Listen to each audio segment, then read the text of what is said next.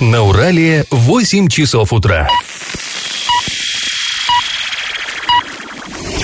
В эфире немного аналитическая, немного юмористическая и слегка музыкальная передача «Заварники» на радио «Шансон Орск» для лиц старше 12 лет. Доброе утро, друзья! Вы слушаете радио «Шансон Орск». В эфире программа «Заварники». И ближайший час вы проведете с нами, ее ведущими, Кристиной Комлевой и Олесей Колпаковой. Наверняка вас интересует, э, куда же делся Павел Лещенко. Никакой интриги нет. Он отправился в славный город Казань на фестиваль «Вместе медиа», поскольку ваши любимые заварники оказались в шорт-листе конкурса. Ну и в понедельник вам расскажем, как жюри оценило шоу. Ну, а теперь э, к сегодняшним темам эфира. Поговорим о том, как э, депутат и экс-депутат поспорили из-за роли в строительстве ФАПа в Джанаталапе, который долгое время ждали жители поселка, и даже один из народных избранников обвинил второго во лжи.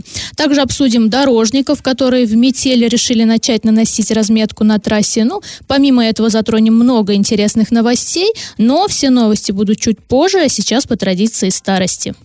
Пашины старости.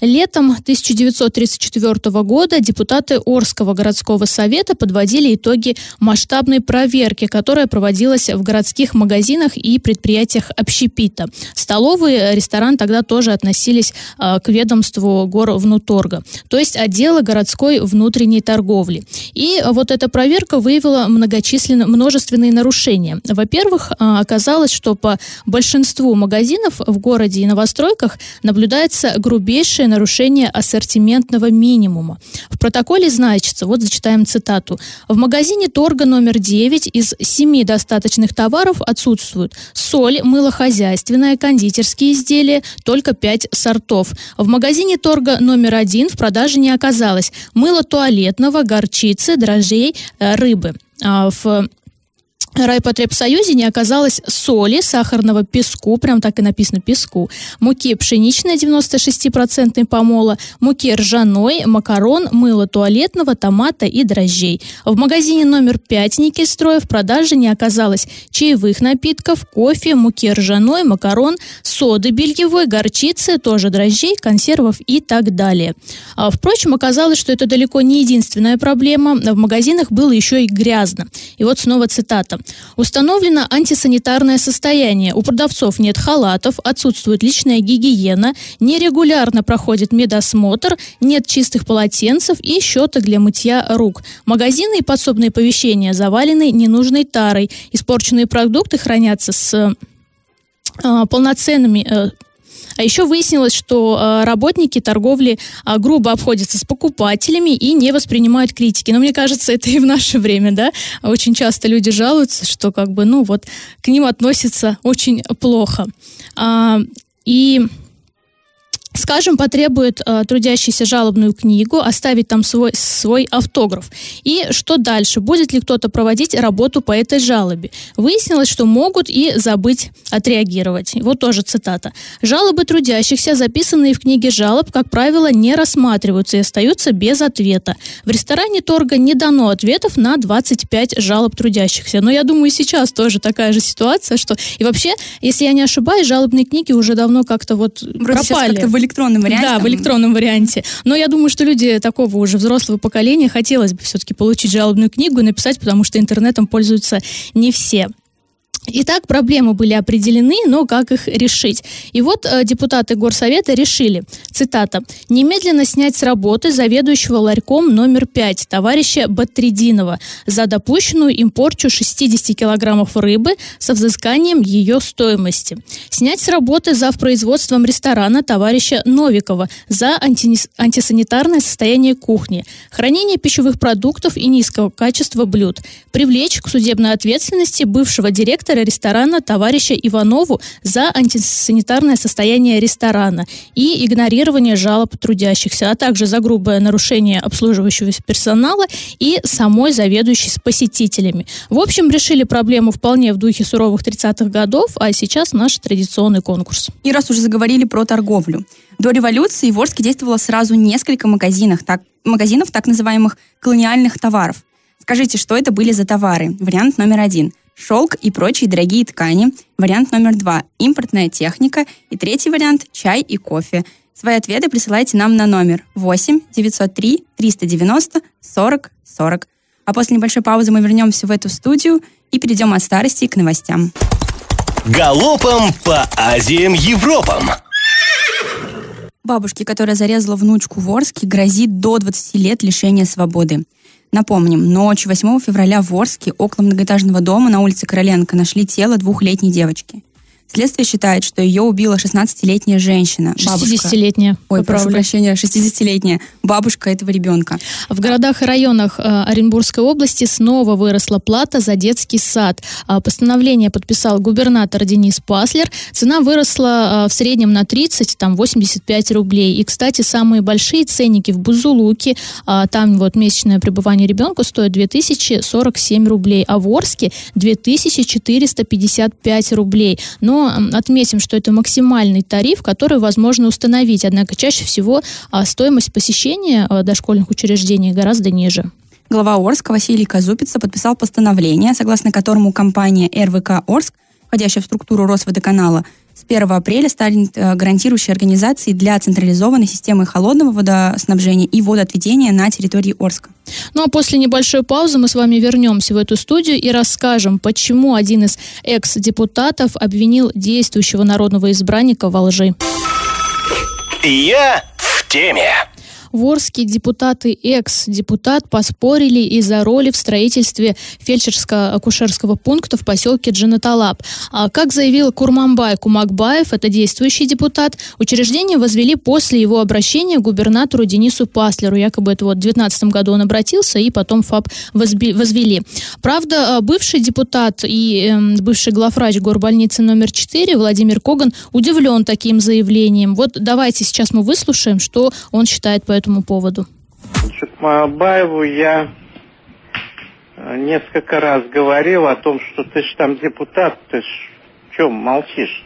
Угу. Он не проявлял вообще никаких, э, скажем так, телодвижений в этом направлении. Мне, честно говоря, очень удивило, и, ну, очень удивило, вот, э, зачем он это сделал.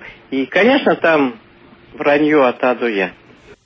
Ну вот такой вот комментарий Владимира Ильича интересный. Э, кстати, вот добавлю, что, получается, Владимир Коган, он был депутатом, если я не ошибаюсь, в Ленинском районе, а Курманбай Кумакбаев э, в Октябрьском. Собственно, поселок Джанталап, он вот по территории, по избирательному округу относится как раз-таки к Октябрьскому району.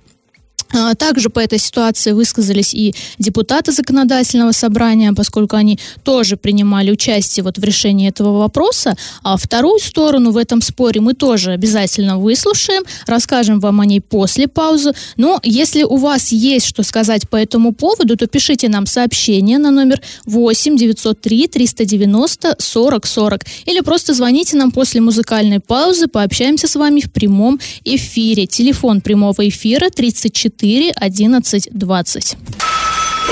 Я в теме. Ну а мы продолжаем обсуждать ситуацию, которая развернулась вокруг недавно построенного ФАПа в поселке Джанаталап. И за него спорят бывший депутат Владимир Коган и нынешний Курманбай Кумакбаев. А перед паузой мы выслушали позицию Владимира Ильича. Он сказал, что Курманбай Кумакбаев там обвинил его даже во лжи по поводу этого строительства. Вот. Вторую сторону в этом споре мы тоже выслушали. А, Курмабай Кумакбаев считает, что на себя одеяло он не тянет, а Владимир Ильич его действительно подталкивал, но пиарить кого-либо он не обязан. Вот это его цитата. Ну, собственно, вообще давайте его выслушаем. Я, я ни в коем случае не хочу чтобы там э, сослались, что кого-то там я не назвал. Да я, я не должен никого называть, там, Бога называть, там, или Аркадия Святого называть. И это не моя обязанность, понимаете? Uh-huh, uh-huh. Это я не должен пиарить там. Меня спросили, я сказал там все это вот так вот, ну, если вот как, насколько я понимаю такая история. Пусть Коган скажет свою историю. Пусть Коган скажет, uh-huh. там не было Кумакбаева, был Коган один там. Ну, пусть, пусть так говорит, ради бога. То есть я промолчу даже, ничего не скажу. Uh-huh. Но, но Владимир Владимирович занимался, он тоже поднимал вопрос, и, и мне говорил тоже, он, он меня подталкивал, не молчи, говори. Ну вот такая вот ситуация. Вообще, э, вот предыстория. 21 января этот ФАП открыли, его действительно очень долго ждали. Вообще все эти разговоры начались вот со строительством еще в 2016 году. Ну, по крайней мере, вот нам так сказали депутаты ЗАГСОБа и а, депутат, э, бывший депутат, простите, Коган. А, почему вообще встал вопрос строительства? Потому что а, в 20 километрах от Орска живет там полторы тысячи человек, то есть это не маленький населенный пункт, и людям а, проблематично было ездить в Орск, и периодически, я думаю, знаете, да, что там река Орь, которая разливается, мост этот перекрывается, и люди не всегда могли добраться. То есть поэтому было решено построить ФАП. Вот очень долго этого всего добивались, а, все-таки построили, и мы этому рады, и жители этому рады. Но вот такая вот ситуация возникла. А, вообще возникла она вот почему? Может быть, кто-то не понял. А, Курманбай Кумакбаев а, в одном из СМИ сообщил, что вот он якобы в 2019 году, когда а, Дениса Паслер был в Рио, еще тогда он не был, по-моему, губернатором, приехал в Орск в первый раз, и а, вот он к нему подошел, дал ему письмо вот по поводу этой ситуации с женатолапами. Якобы после этого а, дело сдвинулось с мертвой точки. Но вот после того, как информация появилась, а, вот бывший депутат а, Владимир Коган и бывший главврач горбольницы номер 4 сказал, что ну так не пойдет, как так? В 2016 году начал эту тему поднимать я, сколько я написал писем э, в министерство, там, и вообще в правительство, там, к заместителю губернатора а, обращался. Причем это все начиналось еще вот при бывшем, да, губернаторе Юрии Берге. И вот столько лет это длилось, и тут так вот раз взяли и э, себе эти все успехи приписали. Его эта ситуация задела, вот он высказался, но э, к тому же, э, то есть как вот вам объяснить, да, на местном уровне депутаты э, писали письма, молодцы, но принимали участие также депутаты ЗАГСОБа, потому что на своем вот областном уровне они тоже эту тему продвигали. А вот по нашим данным также принимали участие Аркадий Швецов и Василий Тишин. Вот они тоже рассказывали, что мы в шестнадцатом году ездили на место, смотрели. Изначально вообще а, думали восстановить старое здание, но посчитали, решили, что это дорого и дешевле было вот а, построить новый, собственно, что и сделали. Вот такая вот ситуация развернулась. Ну, как по мне, да, Кристин, главное, что у людей есть этот ФАП, вот эти вот разборки, они, конечно, с человеческой точки зрения можно понять и конечно. Владимира Когана, и Курманбая Кумакбаева, потому что там Владимир Ильич начал продвигать эту тему, вот как говорит Курманбай, э, Кумакбаев, он тоже писал письма. В любом случае, это я думаю, что это совместная работа. Просто, может быть, кто-то, например, Кумам, э, там, Курманбай Кумакбаев тоже не знал, что там в свое время, да, обращался Владимир Ильич. Но они друг друга подталкивали и добились своего. И это действительно радует, да, что Главное, людей... что ФАП есть. Да, ФАП есть. Люди будут получать, надеемся, нормальную, да, медицинскую помощь. И, конечно, им придется по каким-то там другим, да, причинам ездить в Орск именно вот за медицинской помощью. Но хоть что-то у них появилось, и это действительно радует. Ну, а после небольшой паузы мы вернемся вернемся в эту студию и обсудим странную ситуацию. Хотя я не знаю, насколько она странная, очень часто в нашем регионе такое происходит. На трассе в метель и при плохой видимости наносили разметку. И как это понимать? В Оренбургской области на трассе в метели при, при плохой видимости наносили разметку. Видео появилось в социальных сетях, и, судя по записи, автомобиль дорожной службы двигается по центру проезжей части, а сотрудник обслуживающей организации – свесившись из кузова, рисует э, белую линию прямо поверх снега.